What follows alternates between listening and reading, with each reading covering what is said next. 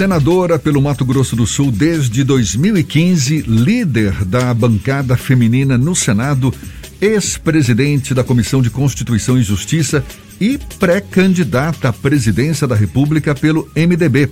É a senadora Simone Tebet que classifica como grave o momento atual do Brasil. De acordo com ela, a polarização chega a limites inaceitáveis e é preciso uma nova visão ponderada para chamar a razão e colocar as coisas no devido lugar para permitir o país seguir adiante. A senadora da República pelo MDB do Mato Grosso do Sul, Simone Tebet, é nossa convidada aqui no Issa Bahia. É com ela que a gente conversa agora. Seja bem-vinda, senadora. Muito obrigado por aceitar nosso convite. Um bom dia para a senhora. Bom dia, Jefferson, em seu nome, em nome do Fernando, cumprimento todos os ouvintes do é Bahia, agradecer imensamente o convite, já aqui fazer um pedido aqui público de desculpa ao Rodrigo, que está desde o final da CPI é, pedindo essa, esse bate-papo e por conta da correria da Comissão Parlamentar de Inquérito da Pandemia, a gente não conseguiu atender. É um prazer muito grande conversar com Bahia e toda a região do Nordeste através do seu programa. Prazer tudo nosso. A senhora é um nome que aparece agora no atual cenário político eleitoral como pretendente a se tornar uma terceira via na disputa pelo Palácio do Planalto. Como que a senhora espera sedimentar esse caminho, senadora? Conquistar o voto popular, uma vez que ainda aparece numa situação desconfortável do ponto de vista da preferência dos eleitores, isso com base em recentes pesquisas de intenção de voto. E por que o eleitor deve apostar em seu nome para a presidência da República? Bom, Jefferson, primeiro entender a razão porque o MDB e eu acabei aceitando o convite que ele me fez de me colocar como pré-candidata. Nós não podemos aqui é, tapar os olhos para a triste realidade que o Brasil está vivendo.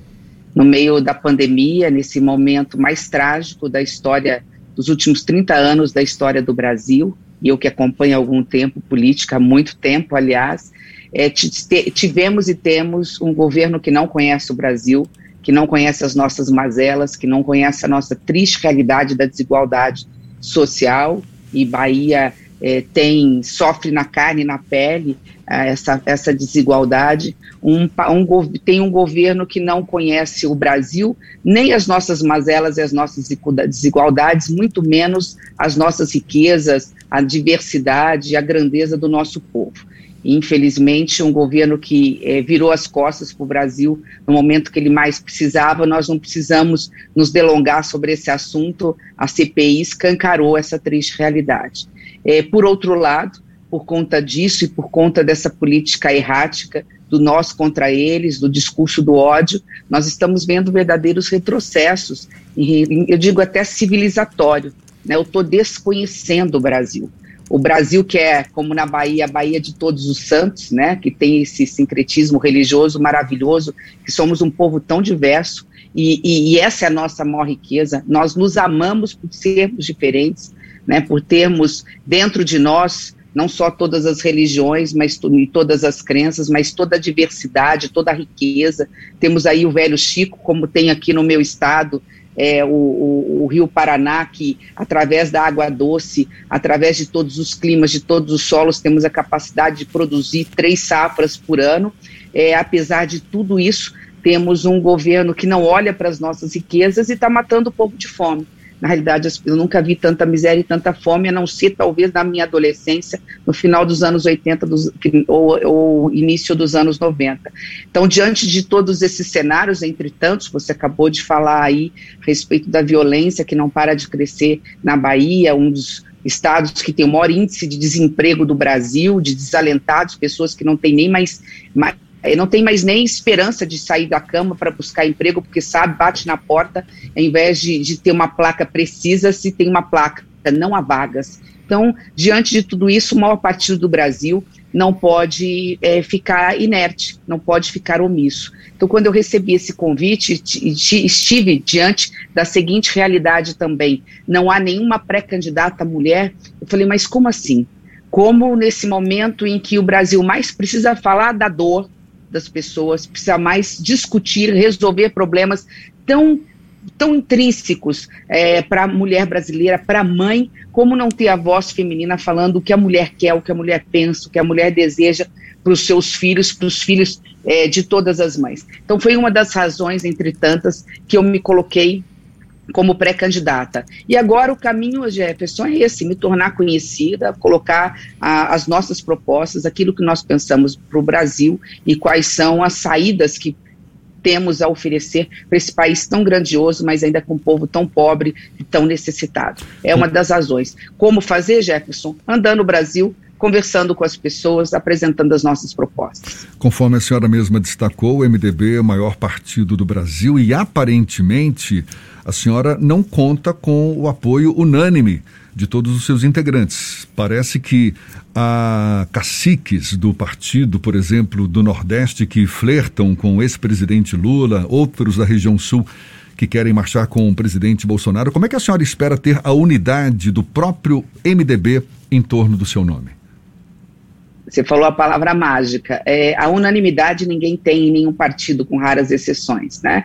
Todos os partidos, se você for olhar, eles estão fragmentados, ainda mais um partido da grandeza do MDB. Se ele é o maior partido do Brasil, que tem mais capilaridade, o que tem o maior número de prefeitos, de vice-prefeitos, de vereadores, se ele fosse um, um partido que tivesse a unanimidade em torno de um nome, ele não merecia o termo que tem na própria sigla de democrático. O MDB é democrático e desde sempre ele acobertou todas as correntes ideológicas, desde a época da ditadura e agora não é diferente. Nós temos pessoas de centro-direita, nós temos pessoas de centro-esquerda, nós temos pessoas que são efetivamente de centro-ponto, e isso é que faz do MDB a, a sua maior grandeza. As pessoas acham que essa é a maior fragilidade. Não é. é. Nós não queremos a unanimidade, nós queremos, você falou a palavra mágica, a unidade do partido. E essa unidade nós já temos. É óbvio que um ou outro pode ainda não estar conosco no caminho, mas vão convergir, eu não tenho dúvida nenhuma. E lembrando assim, as pessoas cobram muito do MDB e às vezes esquecem de alguns outros partidos. Na nossa, uh, no nosso pré-lançamento, nós tivemos presente junto com nós, conosco, dos 15 senadores, 11 então, assim, não dá para desconsiderar. Os prefeitos das maiores cidades, inclusive das duas maiores, que são a capital de São Paulo, a cidade de São Paulo e Porto Alegre, no Rio Grande do Sul, que são as duas cidades que nós temos os prefeitos do MDB das maiores cidades, estavam presentes. Estavam presentes a maioria é, dos é, diretórios regionais do MDB, se não estavam seus presidentes, é, mandaram os seus representantes. Então, é, é início de uma jornada, uma jornada que é para falar de Brasil, que é para falar daquilo que realmente importa, aquilo que realmente precisamos fazer. O que realmente importa são as pessoas. E é preciso agora o MDB se posicionar diante desse momento trágico. Se depender de mim, eu vou estar tá levando a voz da mulher brasileira, eu vou estar tá levando a voz do que pensam os democratas no Brasil e aquilo que, e principalmente, nós estamos estaremos levando não só esperança, mas propostas realmente efetivas para tirar o Brasil dessa crise. Quando eu falo em crise, eu estou falando de fome, de forma imediata, Recentemente aprovamos o Auxílio Brasil, antes chamado de Bolsa Família, de R$ reais. Ajudei a aprovar aqui no Congresso Nacional. Nós estamos falando daquilo que precisa ser feito é, no dia seguinte à posse de um presidente da República, que é voltar os olhos efetivamente para essa desigualdade, no que se refere não só a uma educação de qualidade, que faça com que o filho é, do cidadão mais humilde do interior da Bahia tenha a mesma qualidade de ensino do filho do cidadão mais rico desse país, por exemplo, no estado de São Paulo, passando por ações de médio e longo prazo. Só assim realmente nós vamos ter o índice de violência diminuído né, como vocês comentaram aí sobre a violência, só assim nós vamos ter condições de ver cada cidadão, cada trabalhador com emprego digno, com qualidade, é, sustentando a sua família, diminuindo a necessidade de programas sociais como o Auxílio Brasil, e só assim nós poderemos fazer. E aí sim, eu acho que é o que falta decisivamente para resolvermos a médio e longo prazo o problema do país e não ficarmos a cada crise, a cada aumento do dólar, a cada instabilidade, a cada pandemia, refém de, de, de uma assistência é, máxima do governo, um plano nacional e um plano regional de desenvolvimento. Senadora, a Bahia, sim, é muito. Pois não. A senhora teve um protagonismo grande na CPI da pandemia, mesmo não sendo integrante titular. A bancada feminina foi responsável por grandes momentos, a exemplo da, do momento da entrevista, do questionamento, do interrogatório do deputado federal Luiz Miranda. A senhora foi responsável por obter talvez uma das informações mais relevantes daquele momento da CPI da pandemia. Mas ainda assim, as mulheres permanecem em segundo plano. Senhora não foi indicada pelo MDB para ser titular da CPI, assim como as outras mulheres que fazem parte do Senado Federal. A sua candidatura à presidência da República, pré-candidatura, pretende discutir essa questão do machismo estrutural da nossa sociedade e, a partir daí, mostrar que a mulher tem condições de ser protagonista, diferente do que o próprio machismo estrutural fez com a Dilma Rousseff em 2016? Eu, bom, são duas coisas que eu acho que são distintas. Ah, eu não espero que as pessoas votem em mim, eu sendo candidata, só pelo fato de ser mulher, mas se encontrarem em mim uma pessoa capaz, preparada para é, comandar os destinos do Brasil. São coisas distintas que precisam ser feitas. Mas sim, há sim, e a gente tem que reconhecer que há o machismo estrutural, como há o racismo estrutural, como infelizmente estamos tendo retrocessos no que se refere aos direitos das minorias. Uma pré-candidatura de uma mulher já significa por si só, né, e eu estou aqui é, cumprindo também de alguma forma essa missão, de que é preciso que tenhamos representatividade em todas as áreas. Especificamente em relação à questão da mulher na política, é, as pessoas falam muito assim do empoderamento. Uma, é, é, é importante a gente também desmistificar isso. As mulheres não querem empoderamento, elas querem protagonismo. O protagonismo que tem que ter numa sociedade plural todos aqueles que são e pensam diferentes. Então, a partir do momento que a minha pré-candidatura já é por si só um posicionamento, uma das razões porque eu aceitei ser pré-candidata, no caso pelo MDB, foi quando eu olhei e falei, bom, a, a, nós nas últimas quatro, três eleições, nós tivemos uma mulher pré-candidata, nós não vamos ter nenhuma agora. Marina Silva foi pré-candidata em 2010, em 2014 e em 2018, além, obviamente, da ex-presidente Dilma Rousseff.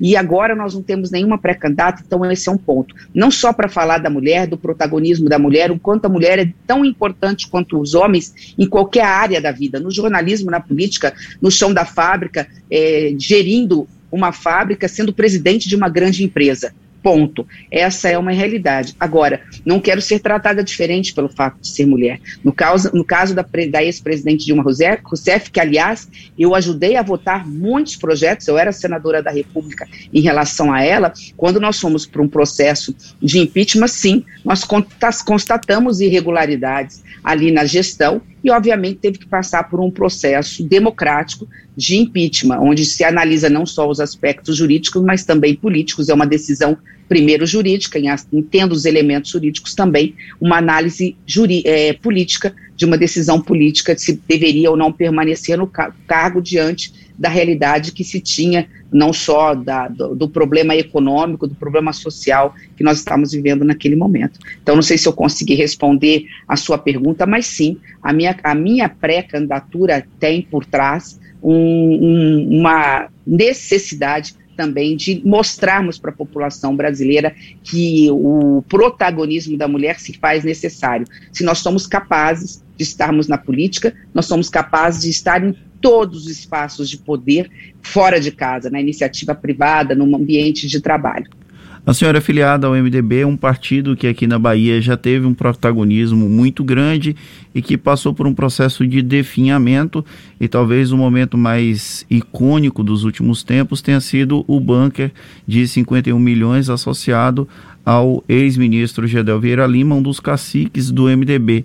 A senhora não teme que esse histórico do MDB relacionado a eventuais escândalos atrapalhe um processo, apesar de toda a história do MDB na luta do processo democrático que culmina com a promulgação da Constituição com Ulisses Guimarães? Se fosse assim, o ex-presidente Lula também não estaria à frente nas pesquisas, porque tem também um partido que teve sua história manchada ao longo dos anos, não estou falando especificamente do presidente da República, estou falando do partido. Né? os, os, grandes partidos como MDB, PSDB, o próprio DEM, que hoje é a União Brasil, o Partido dos Trabalhadores, todos os partidos tiveram ao longo da história, diante de cenários adversos, que não vem ao caso mencionar, situações como a que você mencionou. E nem por isso as pessoas é, carimbam os partidos ou as pessoas que fazem parte dele. Para mim está muito claro que esta é uma eleição, principalmente essa, pós-pandemia, diante, depois de tanta dor, de tanta morte, se me permitir, so, aproveito para aqui manifestar minha solidariedade a todas as famílias que perderam seus entes queridos para a Covid-19. Da mesma forma, se me permitir estender aqui a minha solidariedade, dizer que aqui no Congresso nós estamos é, prontos para votar qualquer projeto que possa é, buscar recursos créditos extraordinários para atender as vítimas das enchentes do, aí do sul da Bahia. A gente acompanhou tudo pelos jornais, sabemos que tem mais de 200 mil pessoas afetadas, comerciantes que muitas vezes precisam, de alguma forma, é, de algum subsídio para poder reabrir as suas portas, então que possam também contar é, conosco, me permitindo fazer é, esse parênteses aí, já fechando esse parênteses. Mas é isso. É, política é assim, eu acho particularmente que essa eleição vai ser uma eleição de propostas. As pessoas querem olhar no olho do candidato, do pré-candidato ou da pré-candidata, ver o que, que essas pessoas têm de história, de bagagem, o que elas têm a oferecer, obviamente que dentro do partido ao qual pertence. O MDB é muito maior do que os seus próprios filiados, é maior do que eu, é maior do que os seus caciques, como muita gente fala, é maior do que o seu próprio presidente nacional, que é uma pessoa que tem com muito equilíbrio conseguido agregar, que é o presidente Baleia Rossi. Nós temos, como você mesmo me disse, uma história que fala por nós. No momento em que o Brasil teve, e teve mesmo, uma ameaça muito forte às instituições democráticas, e ainda tem, e ela é silenciosa, o que é mais perigoso, parece aquele queijo suíço, quando você vê, está todo furado, as, as ameaças às instituições democráticas, ela é feita diariamente pelo governo federal que aí está, é um partido como o MDB que faz toda a diferença e a sociedade tem esse recall muito forte. Tem no MDB o seu Porto Seguro, já que aí a Bahia tem nossa querida cidade que eu conheço, já tive duas vezes nessa nesse paraíso que é